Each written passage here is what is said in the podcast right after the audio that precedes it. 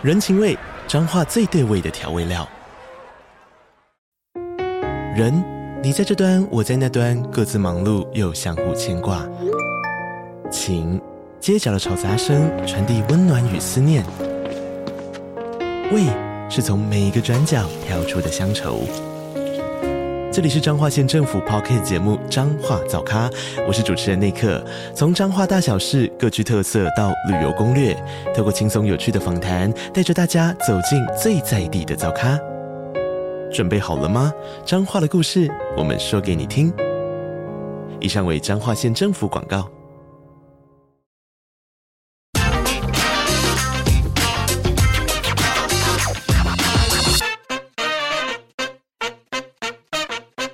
大家好，欢迎收听经济轻松聊，我是主持人经济日报深度内容中心主任林安妮。经济日报每周固定推出一套数位封面故事，今天我们要来谈台湾 P to P 野蛮生长。今天录音间有两位嘉宾，一位是资深记者邱金兰，另一位是记者孙家君。先请两位跟听众朋友们打招呼。大家好，我是邱金兰。大家好。人家说骗局无所不在，差别就是在于你是在什么样的情境下，还有什么样的标的上给骗了。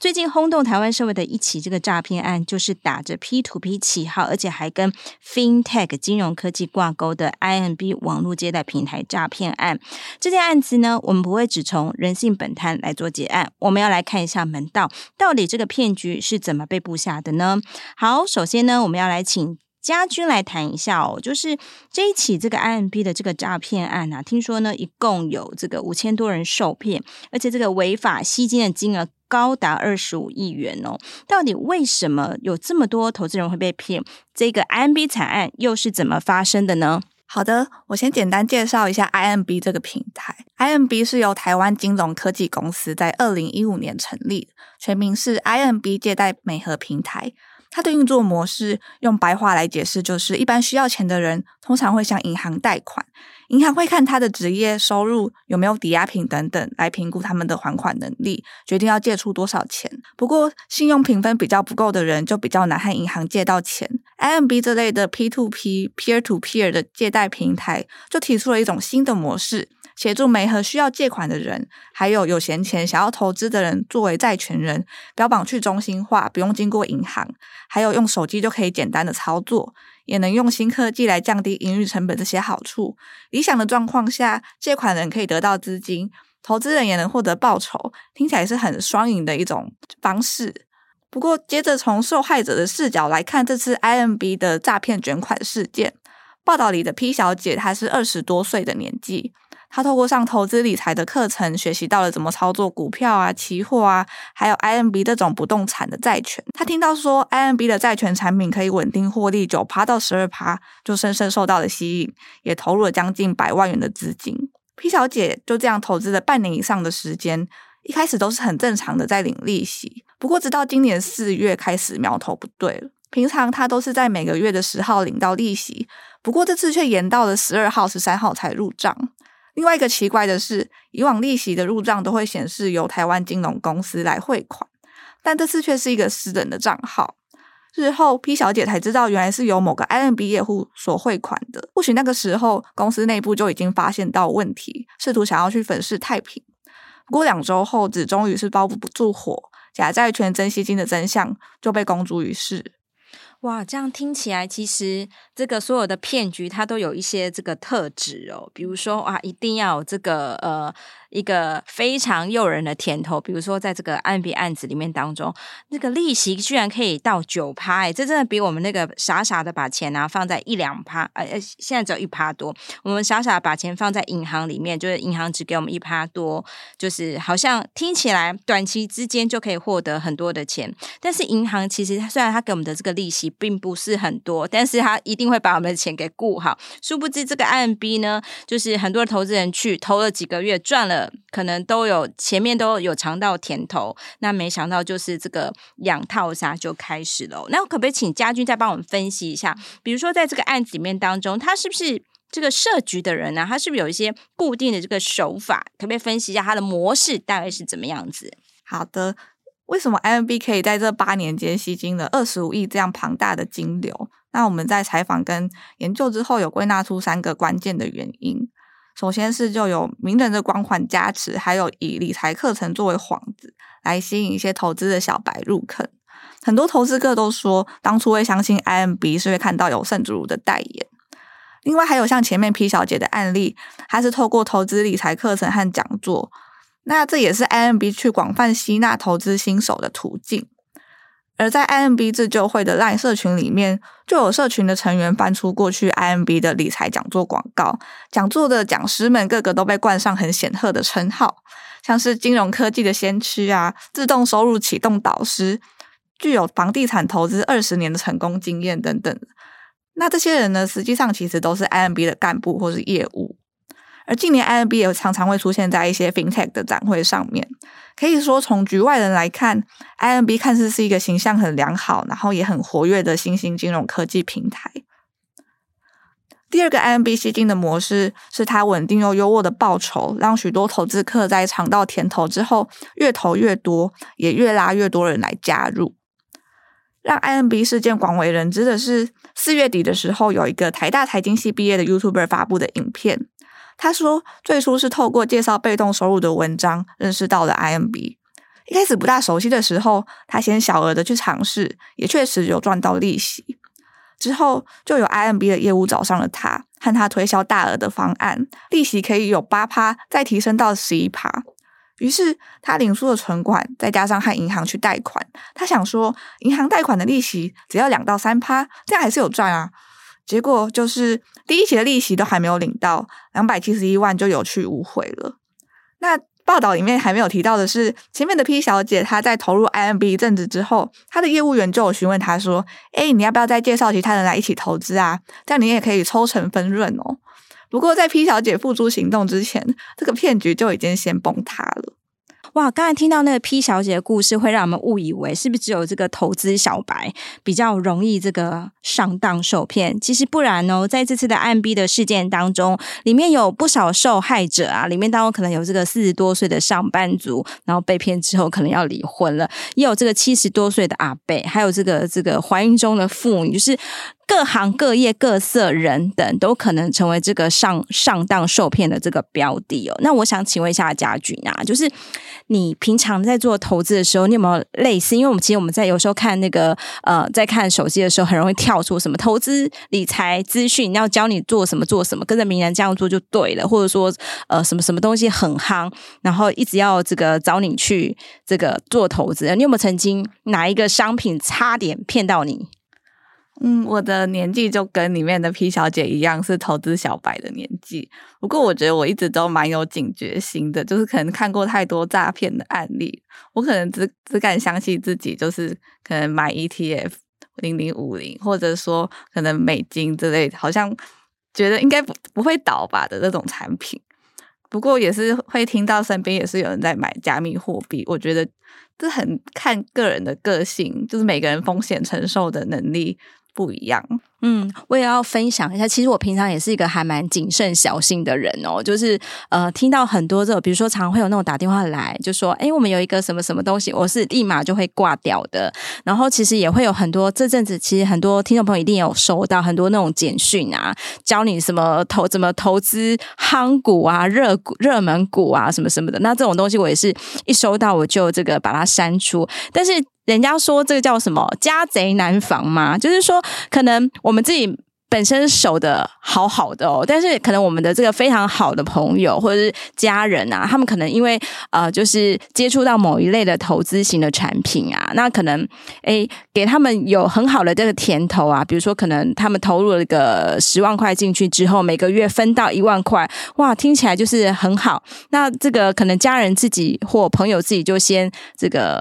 聊 low 了之后呢，好几个月来想说，哎，要跟我假后到修补那。其实呃，我们这个面对自己的朋友、亲人，可能就是心防比较容易卸下啊，不宜有他，反正朋友都投了这么多，所以自己也跟着这样不小心的，就就就就这样子被骗了。所以呢，这个也提醒我们哦，就是说我们这个坊间有太多这种投资型产品啊，真的要让我们张大眼睛。那有时候可能也不是说名人告诉我们说这个好，或者说我们的家人朋友告诉我们这个好，我们就我们就很轻易的就把钱交出去。毕竟啊，就是现在这个钱真的很难赚，大家还是要对自己的这个血汗钱要这个守得紧紧的。那最后，IMB 诈骗案这个最核心的问题，我们认为还是平台假造债权。整个平台的债权居然有九成五，几乎全部都是假的。这次 IMB 发生这样的事情，或许不代表 P2P 借贷平台这样的模式是完全不可行的，都要被视作为一种洪水猛兽。但作为媒合方的平台，它的内控把关是很重要的关键。有一位四年前离开 IMB 的业务，在骗局曝光之后，就出来说，五年前公司突然把纸本的合约转为全部都是电子化的合约，后来还要求所有的业务要推广没有担保品的票贴。这位业务和公司要求说，想要观看债权的合约，想要查证说这些不动产的债权究竟是否真的存在啊，是否真的有所宣称的价值。但公司却和他说，因为个资法无法揭露，不让他查证。这位业务就觉得很可疑，然后就带着他的客户离开了 IMB。他也没想到 IMB 最后会是这样子收场。这样听起来哦，其实这个媒装的骗局啊，一开始他在设局的时候，都会让你相信他很真，听起来就是一切都很合理。比如说刚才家军有讲到，哇，这里面当中居然有这个名人来帮他代言，而且他自己本身这业者本身还去参加各种 FinTech 的这种参展啊，啊，那有有有照有去参展，就可能会有照片、有图、有真相，大家觉得哦，这就是真相。那殊不知，其实他假的成分是更大，就是说。放到这个平台上的这个债权的这个案子，可能有九成五都是假的耶。那这个真的是让很多人哦，就是真真假假难辨哦。那我想我要问一下这个呃阿兰姐哦，其实刚一直听到说这个 IMB 其实它就是打着这个 P to P 平台的旗号，那到底什么是 P to P？这在台湾是合法的吗？那如果说它是合法的，为什么事后呢？我们又听到那么多的部会说，哎，这个事情出包了，但是不归我管，这是为什么呢？这个 P to P 呃借贷就是 Peer to Peer Lending 哦，其基本上它是透过一个线上借贷平台来提供金融服务，那又称是市场平台借贷哦，Marketplace Lending。那它基本的概念是呃借由群众。筹资的方式呢，透过网络呢，将资金提供者的资金呢聚集起来，再贷放给呃资金需求的一种小额借贷的模式啊。举例来说，家军大学刚毕业嘛，那没什么跟银行往来的信用资料，那他需要资金的时候，就可以到这个平台来申请贷款。那安妮呢，他钱很多，那想要做点投资。他就可以到这个平台去做出资人来赚取利息。那当然呢，大部分的正常经营的 P to P 呢，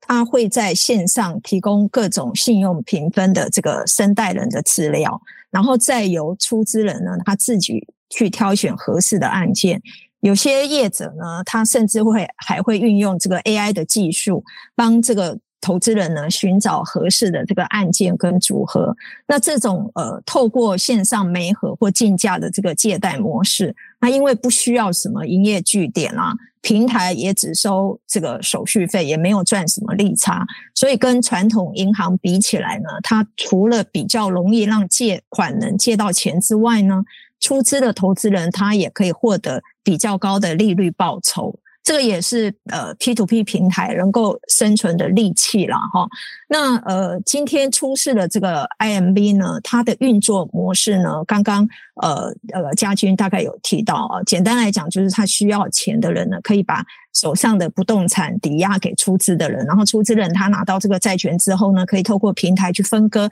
再卖给更多小额的出资人。呃，譬如说 A 公司他拿不动产做抵押，这很可能是二胎的抵押了哈。那再跟出资人呢，这个 B 呢借了一百万，那 B 呢再将手上这个一百万元的这个债权呢分割转让出去，啊、呃，像分成十万好了，就卖给十个投资人，那平台会按月付利息给这个投资人，但事后呢，最发现这个 IMB 它有高达九十五 percent 都是假债权嘛，那这种平台呢，IMB 它等于就是。用这个假债权真吸金的方式来诱骗投资人。那刑事局他初步掌握的资讯有提到说，从实际上从去年十二月开始，呃，公司它就没有依期限来支付利息跟清偿本金。那国内的 P to P 呢，据说现在还有二十多家。那这次出事的这个 IMB 呢，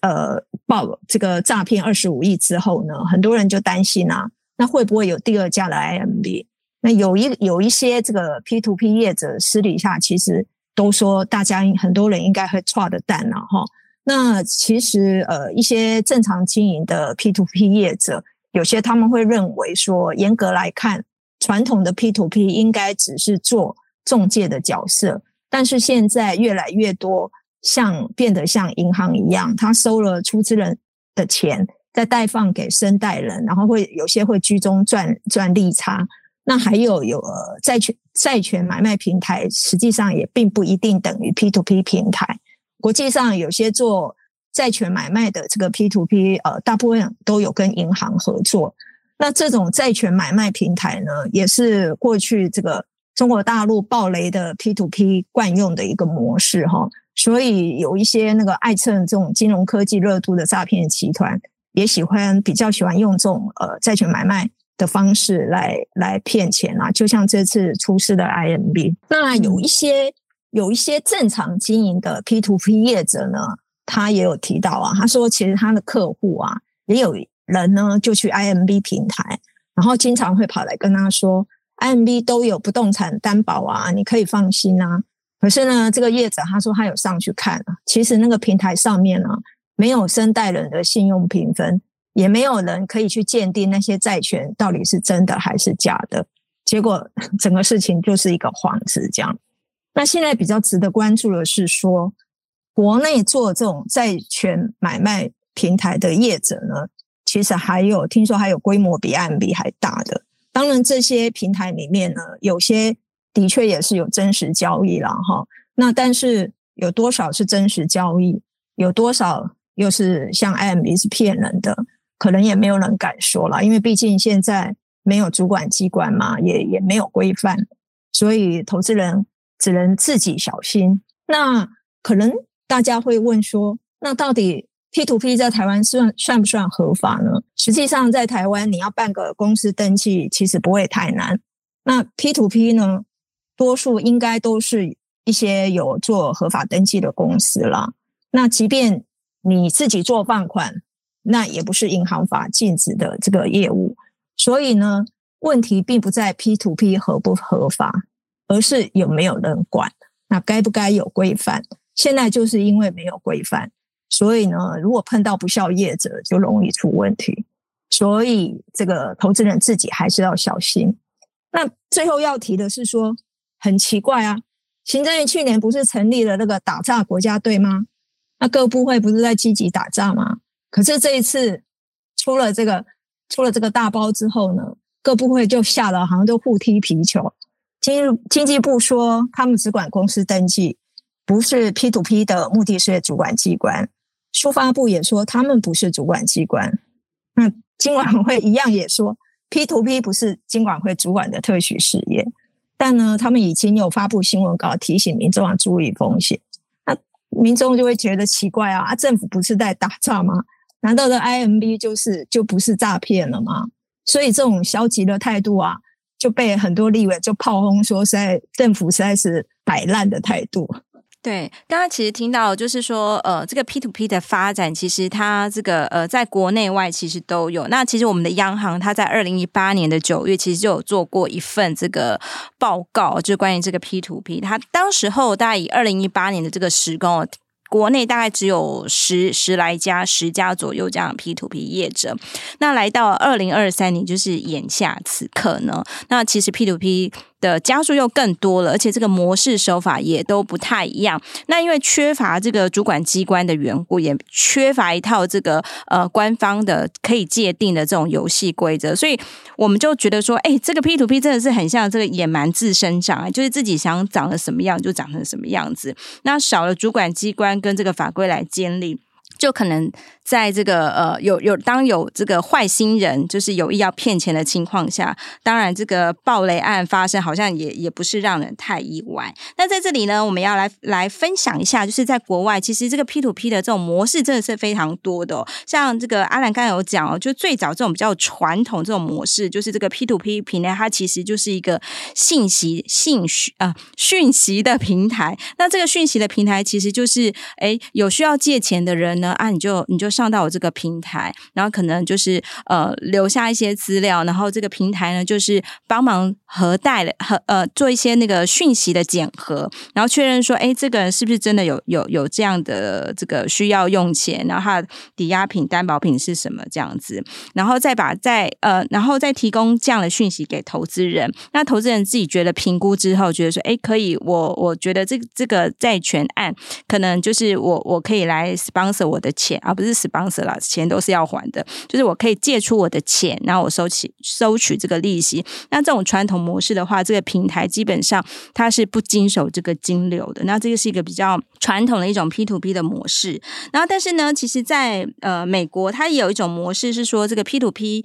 的平台是跟银行来做合作，然后这个 P to P 的平台呢，一样是来把关，就是每一个这个借贷案。然后，但是这个金流的放款呢，不是由平台来做，而是由这个合作的银行，他来这个就是把这个钱哦，就是放贷给这个借款人。然后同样的呢，就是呃，这个投资人也可以就是说呃，自己评估之后决定自己要去这个把钱借给哪个投资案。这时候这个银行呢，他就是会这个把这个债权呢再转让给这个投资人。所以其实。历经这么多年来的发展啊，其实 P to P 的长相，就是它跟它原始的模样相比，其实已经差异还蛮大的。那其实这几年大家会对这个 P to P 印象非常深刻，就是说在大陆过去有几波这个 P to P 的这个倒闭潮，而且它的 P to P 倒闭潮是非常非常的严重，甚至还有这个上千上万的民众啊，就是到这个北京去群聚抗议哦。就是其实因为北京一般对这种群聚啊，这种上都是比较小心谨慎的，那居然在天子脚下的这个北京啊，就是还是就是有民众甘冒这个大不韪，就是大家一起来抗议。逐渐说，这个 P to P 在任何一个国家可能都发生，那它也都有这个监理的问题哦。那像我这里就想再请教一下阿兰姐哦，就是台湾面对这个空白了七年的 P to P 监理啊，到底我们是应该要做哪些亡羊补牢之道，避免说这种 IMB 的事情啊反复发生啊？的确，在二零一六年的时候呢，当时的金管会主委曾明忠呢就曾经对外表示哦。呃，金管会会成立专案小组来研议开放 P2P。那这些这个讯息呢，其实当初的这个新闻媒体也都有报道哦。那听说呢，后来呢，幕僚呢连这个条文草案都拟好了，可是后来就政党轮替嘛，那金管会主委也换了呢，那最后呢，政策就决定不管了。呃，草案呢立法的事情呢，也就没有下文了。那任何我们都知道，这几年从这个呃虚拟货币啦，哈，那现在的 P to P 啦，哈，P to P 其实更早更早就有了。听说 P to P 以前的交易量还比较大，后来因为虚加密货币出来之后，它交易量多少受一点影响。这样，那任何呢新兴产业呢，都很容易成为这个诈骗的温床。那 P to P 这个问题，从二零一六到现在已经空转七年了。的确，政府应该要好好来面对了，不能再明知有问题，然后呢却放手不管。那到底政府要怎么样怎么样来做呢？呃，首先呢，根本的方法当然是要立法来管理，而且呢，不能只只只针对 P to P，这样可能只会治标不治本。呃，应该要把包括借贷或是像 P to P 这种中介借贷的这个相关行业呢，都要纳管。